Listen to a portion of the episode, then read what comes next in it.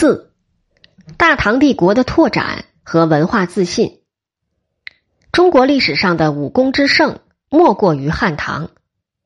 唐朝时代，中国不但在疆域拓展上取得了长足的进展，而且在文化上也展现出高度的自信。中原农耕地区在与北亚草原部族的对抗中，经常处于被动之中。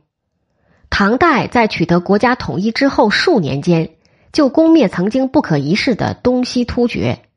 唐朝的皇帝被拥戴为天可汗。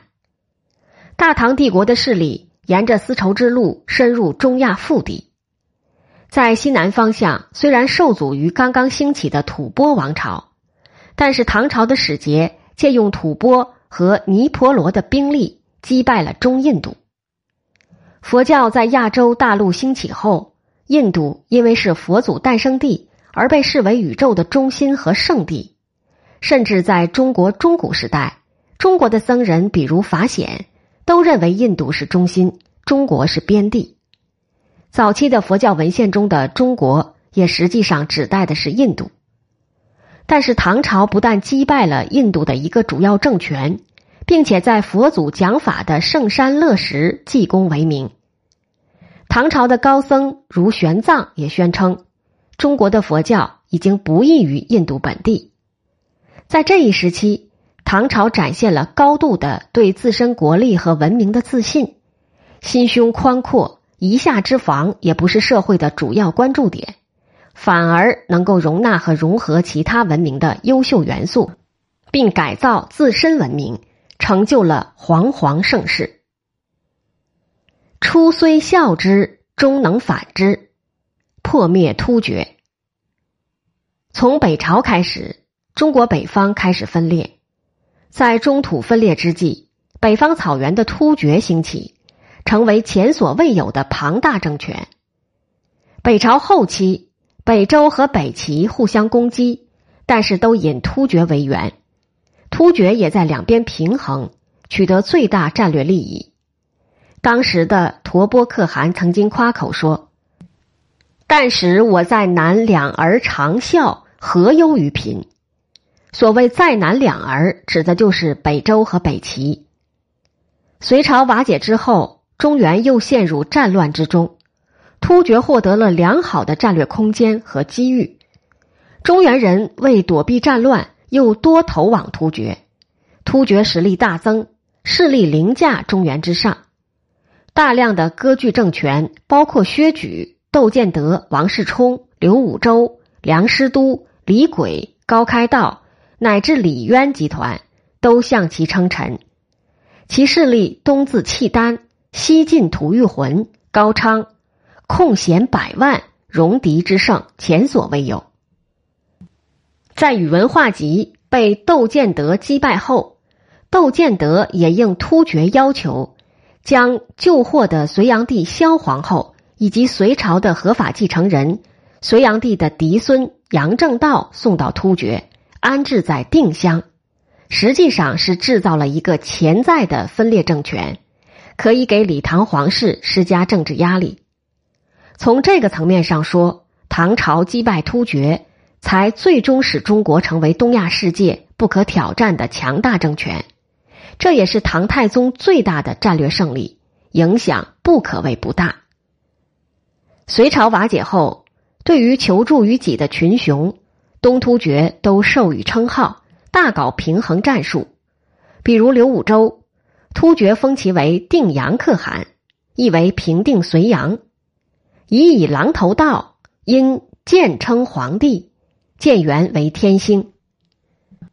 梁师都。始毕可汗以以狼头道封其为大度皮加可汗解释天子，突厥与大度为氏，皮家为姐，建皇帝位，建元永隆。突厥又封李子和为平阳天子，李子和对突厥称臣，派弟弟去做人质，一直到唐朝建立后的武德三年（六百二十年），唐朝的并州总管李仲文。还暗地里联络突厥，计划引突厥兵南下，直入长安。李仲文娶陶氏之女，以应陶李之称。突厥许诺立他为南面可汗。李渊起兵时，也如上述诸人一样，求援于突厥，并请求突厥约束刘武周，不要让他偷袭唐军的后方基地太原。突厥派遣唐峭立来。李渊起兵时用将白旗，这是一种杂糅的符号。突厥是白旗，李渊不想完全使用白旗，于是杂糅了绛色，也就是红色，实际上是表示一方面臣服于突厥，一方面又有自己的独立性。隋朝是火德上红，所以隋朝的朝会服装旗帜都用红色。李渊起兵时仍宣布自己忠于隋朝。以隋朝的忠臣义士自居，所以旗帜也就变成了一半红一半白。高祖称臣于突厥，在后来的史书中颇忌讳，但是足见当时突厥之强盛。即便唐朝建立之后，突厥也屡屡入侵。武德七年（六百二十四年八月），协力突利二可汗举国入寇。秦王李世民之前与突利可汗有香火之盟，结为兄弟，利用这层关系离间协力突利，才使突厥军后撤。玄武门之变后，唐朝刚刚经过政局动荡，协力可汗以为有机可乘，率领十余万精锐骑兵进逼长安。突厥大军取到荆州，荆州守将罗毅。是刚刚被杀的太子李建成的亲信，他只做了象征性的抵抗，就放突厥大军过去。突厥大军因而得以迅速抵达长安城外的渭河边。此时长安城内部空虚，诸州军马来不及赶到，长安市民能作战的不过几万人，可以说危在旦夕。按照官方史料的说法，是太宗亲自领兵渭水布阵。指斥协力背信弃义，迫使协力不敢轻进。最后，两人在渭桥上杀白马盟誓，突厥最终撤军。不过，真实的情形恐怕没有如此浪漫。似乎太宗是把国库里的财宝送给协力，才最终躲过了这场仓促而至的战争。李靖当时建议太宗清空国库来满足突厥的要求，贿赂协力，避免战争。这也是为什么太宗一直视这一件事件为渭水之耻。太宗即位后，加强军事训练，提高士兵战斗力，每天引数百人在显德殿前交射，亲自临视，对射中的人赏以弓刀、布帛，由此士卒皆为精锐。太宗又整顿府兵制度，改天下军府为折冲府。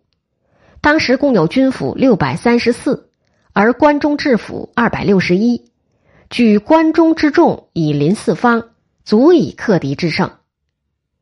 太宗延续了隋代分化离间突厥部族的政策，在各个酋长之间搞势力平衡，而协力可汗又纵欲惩暴，朱忠良，倪坚佞，引发了内部的纷争。协力可汗严重的依赖粟特人。和其他中亚人担任行政官员，随之便产生了突厥朝廷安土重迁的趋势。突厥中的保守分子把这看作是对传统游牧生活的威胁，群起反对。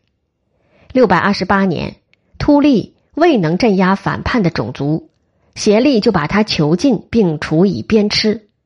两个首领的分裂更进一步消耗了突厥的力量，加上塞北霜降。天公不作美，导致突厥粮食短缺，经济实力严重削弱。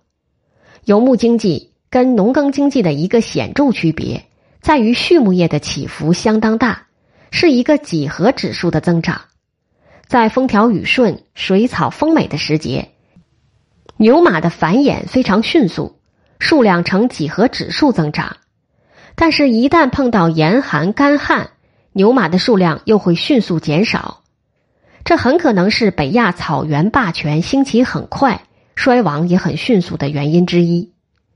这个时候，突厥似乎正遭遇到相当不利的气候变化，也为唐军一举攻灭东西突厥提供了有利条件。六百二十八年阴历四月，突利为协力所攻，太宗并不救援，却趁机将割据在河套一带的梁师都集团消灭。唐朝军队经过长期战争，兵为老兵，将为宿将，作战经验丰富。从隋朝瓦解到唐朝建立，唐帝国几乎无时无刻不在作战，所以这个时期。也正是名将辈出的时代，唐朝军队即便与向来强横的北亚草原骑兵相比，也毫不逊色，而其专业化更胜一筹。就是靠这样一支军队，唐帝国在此后半个世纪里，将自己的势力往四面八方拓展，往西深入中亚腹地，往东攻灭高句丽、百济。从政治和军事角度讲。可谓达到了一个鼎盛阶段。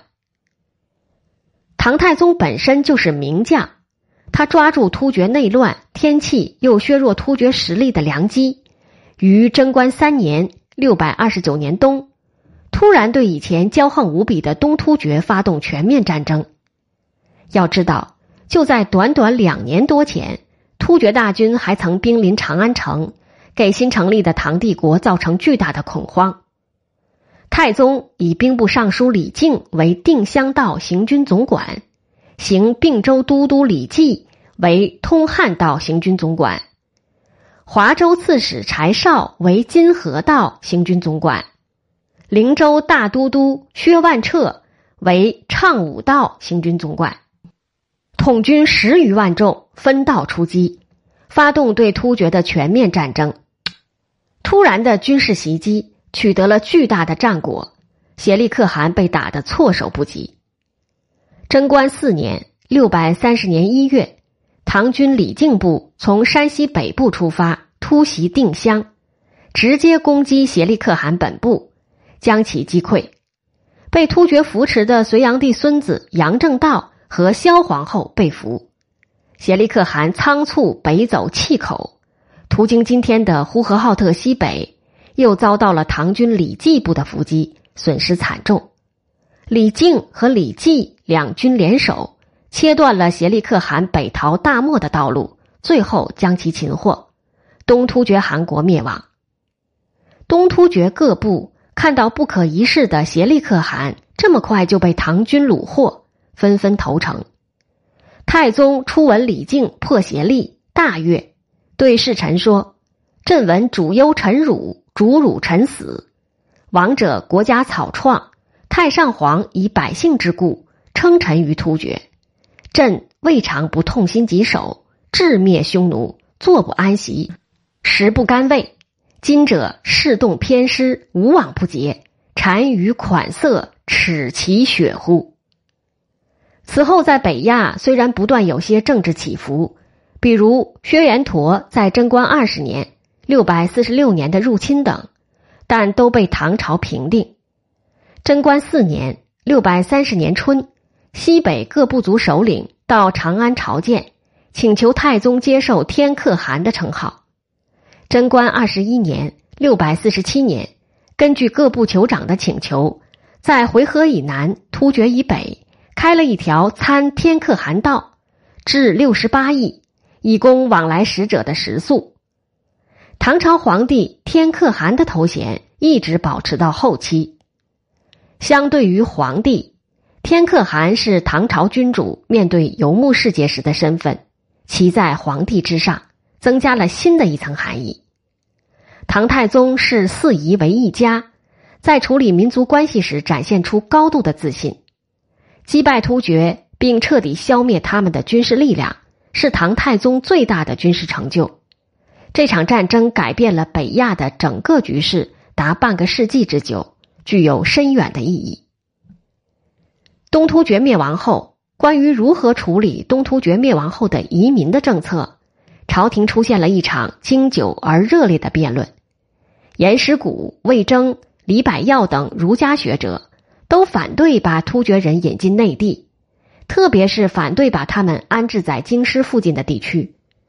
不过，最后太宗采取了中书令温彦博的建议，将突厥降众安置内地，让他们保持原有的生产和生活习惯，仍以其酋长担任都督等职，统治原有的部众。突厥首领在长安被认为五品以上将军、中郎将的官员有一百多人，待与朝士相伴。定居长安的突厥人将近一万家之多。在唐朝政治军事方面扮演重要角色的突厥人很多，比如左骁卫大将军阿史那舍尔、左领军将军直师司隶、右领军将军契必合力、左屯卫将军阿史那忠、右卫大将军李思摩及阿史那思摩等等。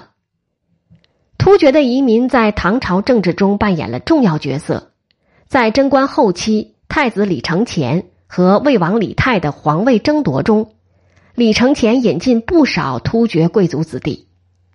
突厥的生活方式也对唐朝产生了不小的影响。李承乾就非常喜欢穿突厥的衣服，而且会说流利的突厥语。消灭东突厥之后，太宗又利用西突厥内部的纷争，击败了西突厥。当东突厥在隋代和唐初屡次威胁中原王朝的时候，西突厥正专心经营西方。他和拜占庭帝国联合压迫波斯。到了太宗时期，统叶护可汗统治下的西突厥，统辖有东自今甘肃省长城西端的玉门关，西至萨珊王朝的波斯，南至克什米尔，北至阿尔泰山的广大地区。